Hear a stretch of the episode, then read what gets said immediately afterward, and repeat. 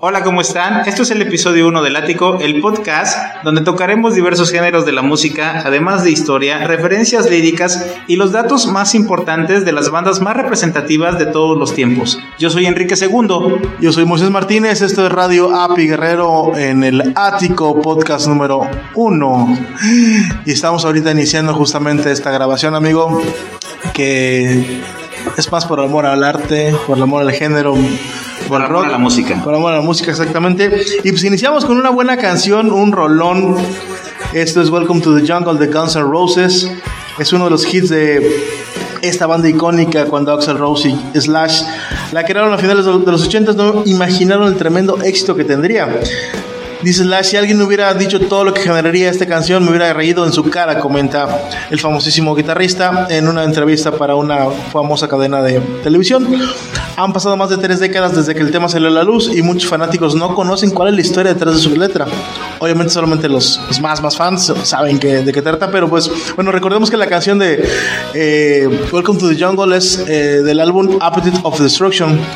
Según asegura el mismo Slash, hubo un tiempo en el que la banda estaba tan unida que su madre dejó dormir en el sótano de su casa a Axel Rose varias noches. Entonces, en una de esas noches se gestó justamente Welcome to the Jungle. Él decía que yo tenía los riffs listos, recuerdo tocarlos para Axel en una guitarra acústica. Le dije, escucha esto, amigo. Realmente fue lo primero en la que todos colaboraron y de la verdad fue un resultado de la opinión de todos comenta el músico británico. Asimismo, Slash revela que la estrofa más conocida del tema surgió luego de que Axel Rose fuera asaltado en su primera visita a Los Ángeles. Después de robarle, el ladrón se marchó diciéndole la famosa frase: You know where you are, you are in the jungle, you're gonna die. ¿Sabes dónde estás? Esta es la jungla, vas a morir. Luego de ese suceso, Axel Rose inspiró los problemas que obviamente se viven en la, en la calle de Los Ángeles, en las calles de Los Ángeles, relacionados con alcohol, drogas, prostitución, entre otros. Entonces, una letra muy reveladora, muy honesta.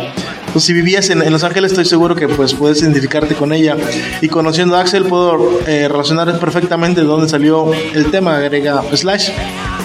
Recordemos que Welcome to the Jungle fue nombrada en 2019 como la mejor canción de hard rock en todos los tiempos por el canal musical VH1. Asimismo llega hasta el top número 10 de la lista estadounidense Billboard Hot 100. Amigo, yo sé que no es tu favorita, pero pues comenta.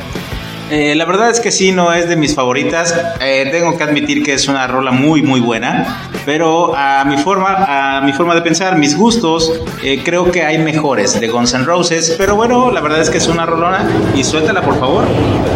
Eso con ustedes, Welcome to the Jungle, Guns N' Roses. Va para ti.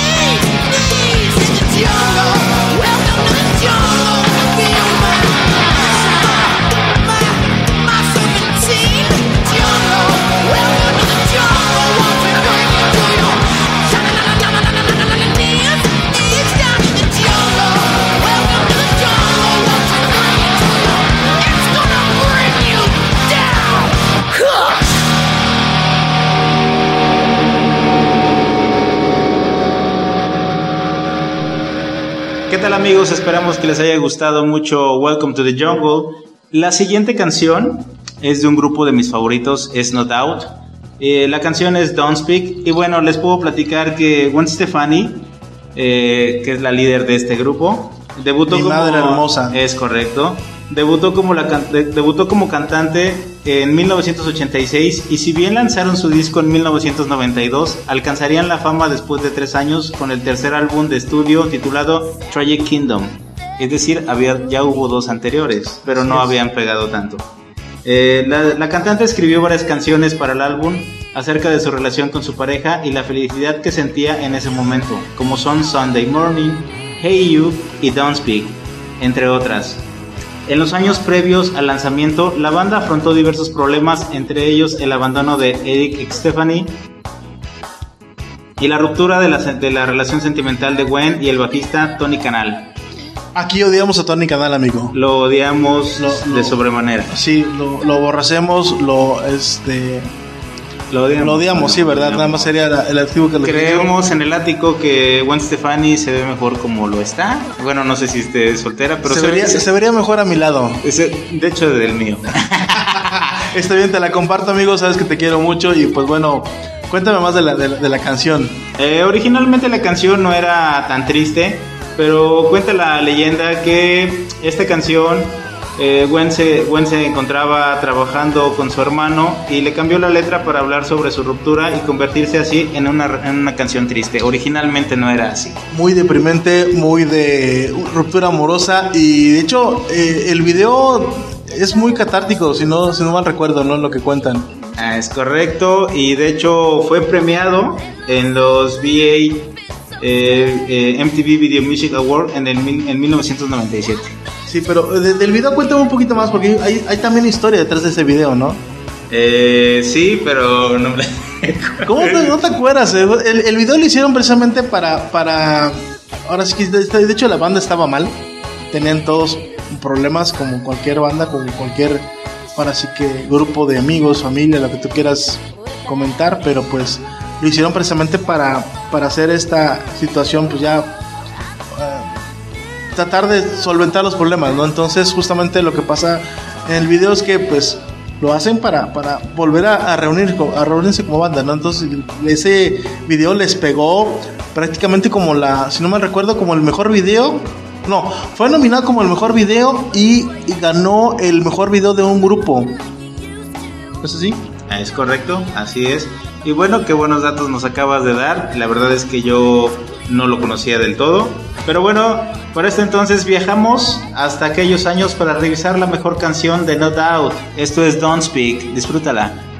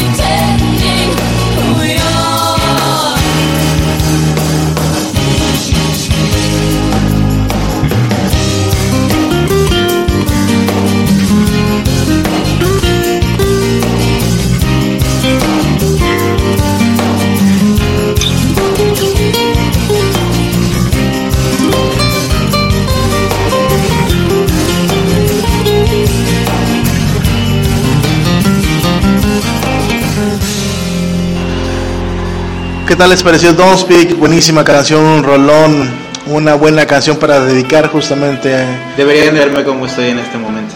Estás muy deprimido, muy... A- aparte como que emocionado, yo sé que Gwen Stefani es tu, es tu hit, ¿verdad? Es tu... La verdad es que yo creo que es de las, de las mujeres más hermosas de todo el mundo. Este, discrepo con tu opinión, además para mí otras más hermosas, pero bueno, es una Dije cantante... mi opinión. Perdón, está bien. En la opinión de Enrique II, la mujer ¿Qué más guapa del mundo. No, mi- es- yo soy más de actrices de cine, pero no es el tema que estamos tratando ahorita. Entonces, bueno.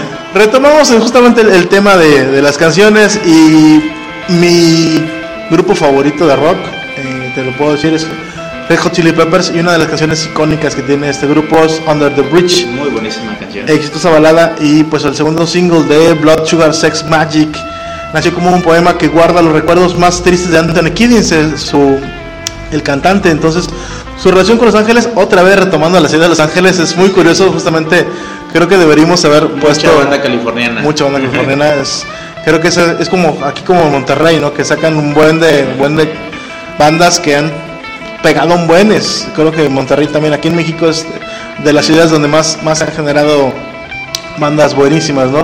Pero bueno, eh, retomando el tema, ciudad que fue un refugio, pero también un infierno en su época más oscura.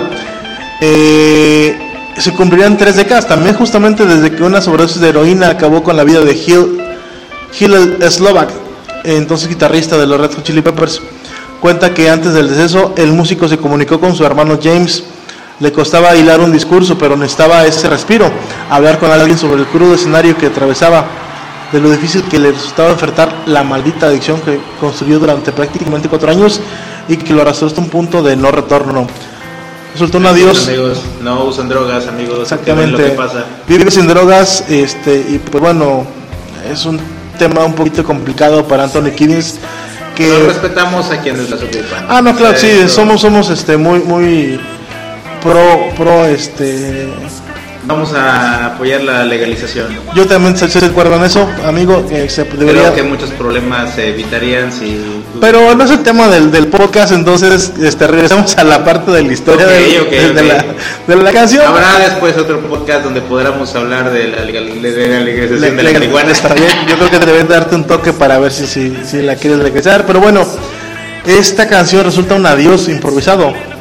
El lunes 27 de junio, tres días después de la llamada a petición de sus preocupados familiares y amigos, fuerzas policiales forzaban la puerta de su departamento y pues eh, desgraciadamente llevaba dos días fallecido el, el guitarrista. Muy el, eh, el exceso de Hillel, eh, artífice de la transformación del grupo de amigos en una exitosa banda, hirió de gravedad eh, dentro de ella. Entonces se pensó que pues ya estarían acabados, pero no, no solo perdieron un líder, sino también el, el arquitecto del sonido genuino que posicionó a los Peppers como una realidad en el funk rock. Solo la irrupción de un veinteñero John Frusciante con una muñeca que aún se debatía entre el hard rock y las influencias acaso forzadas de su antecesor permitió que el show ahora sí que volviera a continuar. El dolor que seguía ahí presente pues fue uno de los que prácticamente le pegó mucho a Anthony Kiddings. Entonces el vocalista perdió uno de sus grandes amigos, su compañero de excesos y ahora responsable directo de su, de su sobriedad. Esa etapa introspectiva se transformó entonces en el motor necesario para encarar el proceso creativo de uno de los discos más exitosos de la agrupación, que es Blood Sugar Sex Magic en el 91. Y obviamente su... Creo que la canción más icónica, o la que más me acuerdo de, de ese, De ese de disco ese disco es de las canciones más icónicas. Sí, Sí, no es que la que más. Sí, la que más, exactamente. Entonces yo también igual, la que más me acuerdo es Under the Bridge, la que más me gusta de, de ellos, justamente con la que me, me enamoré prácticamente de la banda. Y pues el productor Rick Rubin cuenta que pues visitaba regularmente la casa de Kiddings para revisar pues nuevo material cuando encontró involuntariamente un triste poema que llamó su atención. El cantante lo había escrito en sus días más oscuros hablando sobre Los Ángeles, la ciudad que albergó cada uno de los infiernos que atravesó durante su severa adicción. Los versos contrastan, el habitual estilo de la banda, pero a Robin le importó un poco y pues convenció a Kiddings para que la terminara. Días más tarde el vocalista presentó la canción a sus compañeros en el estudio y por Frusciante y Flea, convencidos rápidamente, que comenzaron la búsqueda de la melodía idónea para acompañar la letra tan melancólica de, esta, esta canción. Bueno, hermanito, pero yo creo que es bastante información y yo creo que la gente quiere escuchar Under the Bridge. Yo también la quiero escuchar, hermano. Bueno, pues, entonces suéltala. Restos Chili Peppers, Under the Bridge. Disfrútala.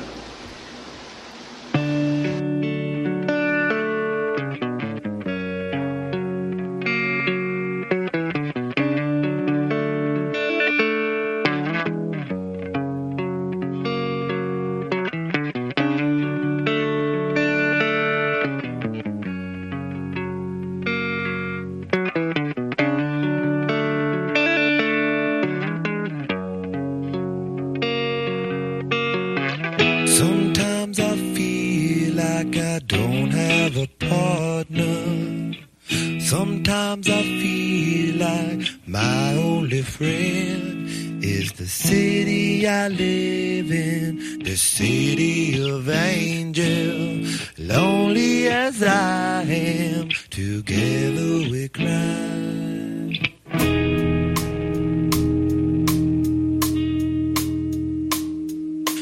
drive on the streets cause she's my companion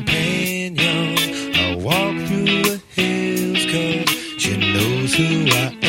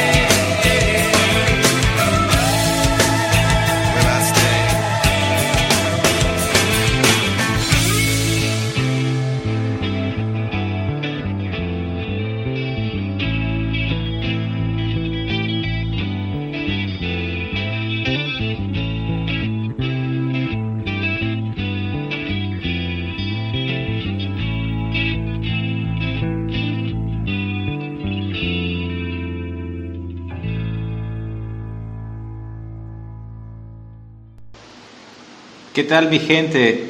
Esperamos que les haya gustado mucho la canción Under the Bridge de los Red Hot Chili Peppers. Y bueno, eh, yo creo que vamos a por ahí hacer algún especial de los Red Hot Chili Peppers porque hay muchísimas canciones. Muchísimas canciones, muchísima historia detrás de cada una de ellas. Y pues bueno, ¿cuál sigue, amigo? ¿Cuál sigue? Eh, sigue la siguiente, mira, es Sigue la siguiente. Ah, sí, sí, ah muy buena esta. Eh, muy de, buena. Hecho, de hecho, la cagué. No, a no, no, no, eso, no, eso se va a ir así como va, sin, editar. No, no, no, claro que no. Ok, la siguiente canción es Smell Like Spirit. Ah, como dijera Marta Baile, Smell Like Teen Spirit, motherfucker como que huele a espíritu adolescente. Ah, en es esta que, cabina. Perdón, no, ya es sábado, hoy ya me bañé, por eso justamente huele así. Ok, perfecto. Bueno, pues este es una banda de las más icónicas de los noventas.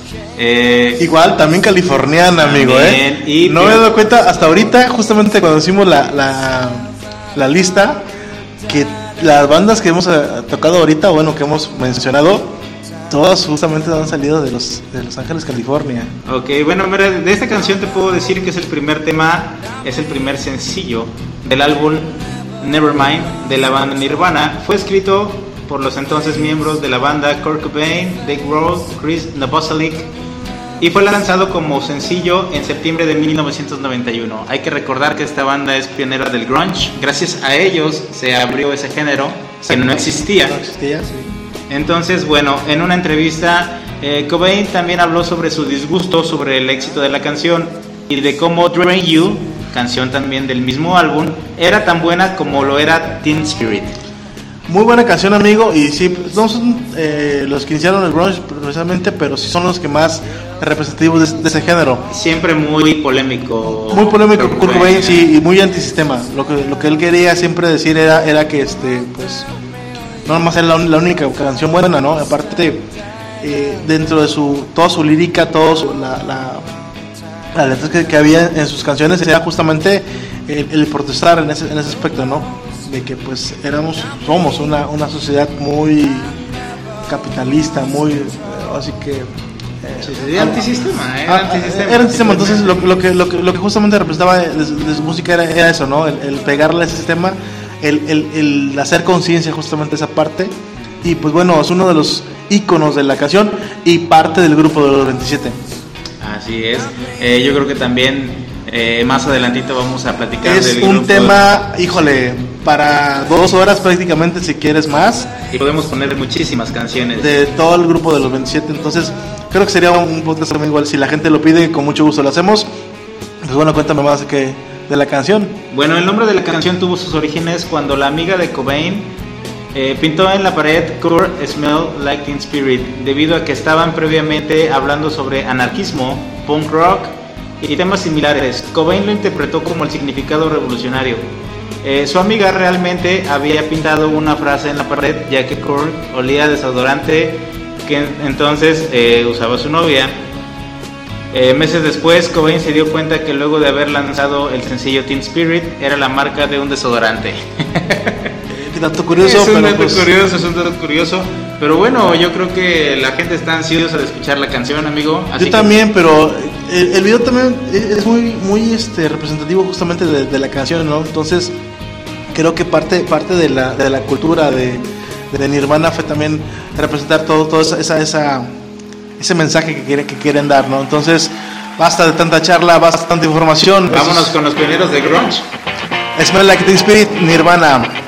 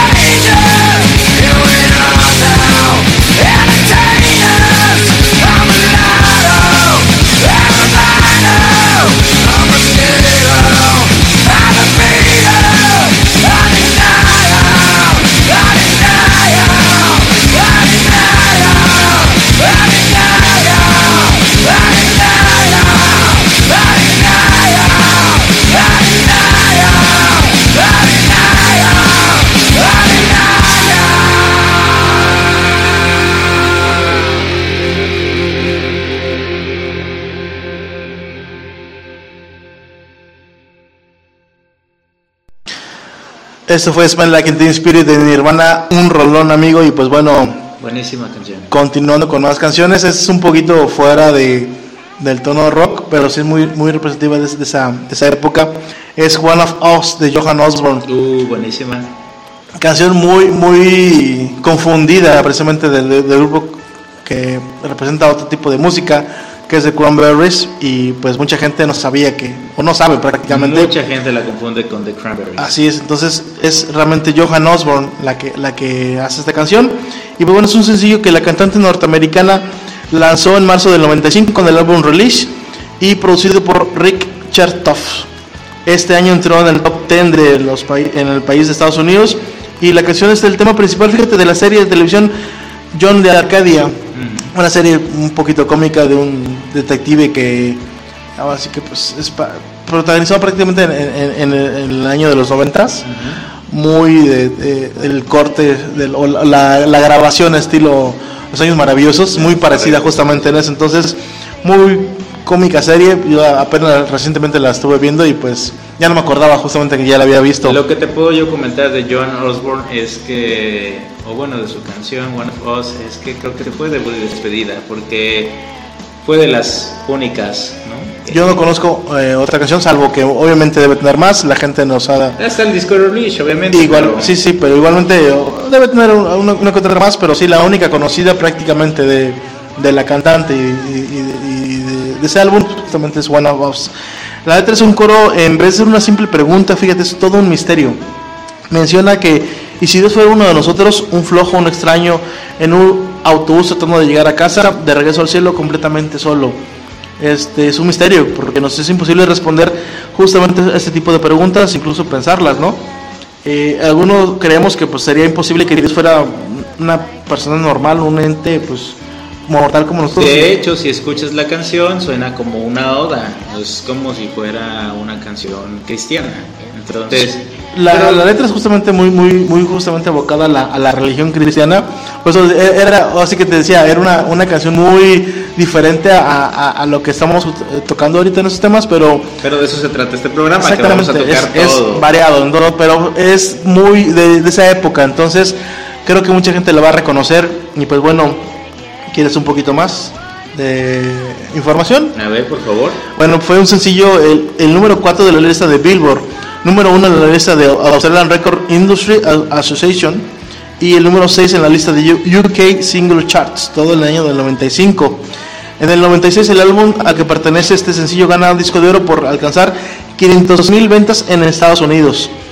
Ha sido por, eh, interpretado por varios artistas, incluso como Prince, y pues que hizo un cover de esta canción solamente que en, en la parte donde dice Just love like one of us la cambió por Just as slave like one of us. Solo un flojo como uno de nosotros. Solo un esclavo como uno, uno de nosotros ¿no? entonces esa fue la variación que hizo que hace Prince.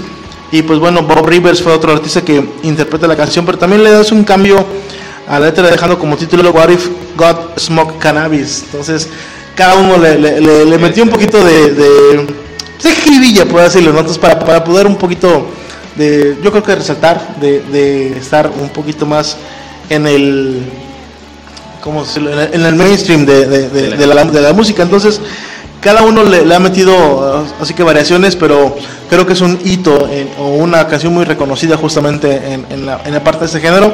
Y pues bueno, ya basta de charla, basta de tanta información. Nos dejamos con Johan Osborne, One of Us. Disfrútela.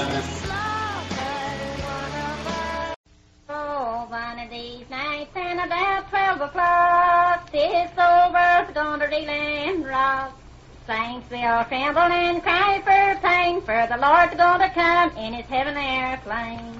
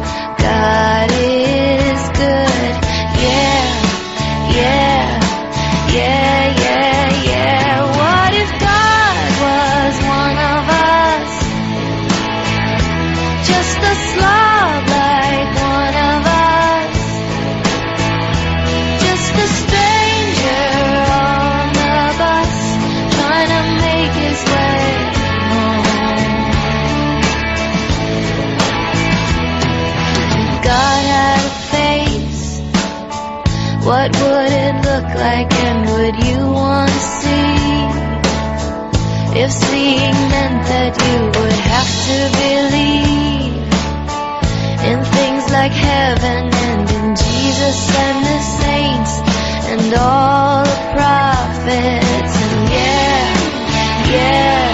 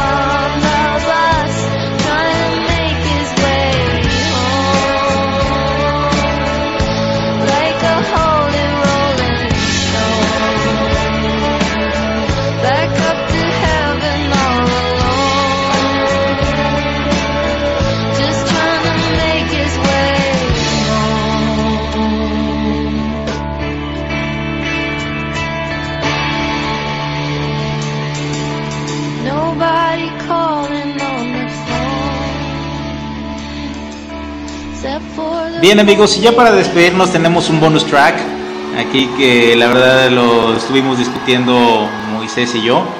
Al calor de las copas, precisamente. Bueno, eh, la siguiente canción es Karma Police de Radiohead. Y lo que te puedo decir de esta canción, bueno, eh, Radiohead es una de mis bandas favoritas también. Creo que de todo el mundo, amigo. Eh, no, no, no de todos, pero ¿No? bueno. Quien no le gusta Radiohead eh, tiene todo mi odio y mi desprecio. Los vomito No de- y los no de puedo, todos. puedo insultar justamente. Pero bueno, de, de los que sí nos gusta Radiohead, les puedo decir que Karma Police es una canción del disco OK Computer de, de obviamente Radiohead. El título proviene de una broma de los miembros de la banda, quienes frente a cualquier conducta indebida a lo largo de una gira se burlaban y decían, hey, no importa, no importa, tarde que temprano el culpable se lo va a llevar la policía del karma. ¿Qué me puedes decir de esto, Moy? Que tengo mucho miedo del karma, amigo. Yo soy un fiel creyente de él, entonces hay que portarse bien, banda. Pórtense chido, pórtense bonito, no sean hueputas, dijeron los yucatecos. Y pues bueno, ¿qué más puedes decirme de la canción? Eh, de acuerdo con varias religiones, el karma sería una energía trascendente, invisible e inmesurable, que se deriva de los actos de las personas. Entonces debes de tener muchísimo miedo. Estoy cagado de miedo, amigo, por eso hay que portarse bien. Así es, entonces bueno, vamos a darle rápido a esta canción. Hay que darle crank a este episodio. Este fue el podcast número uno del Ático. Api Guerrero, esto es Radiohead. Y nos vemos en la próxima, amigos. Esto es Karma Police de Radiohead, disfrútalo.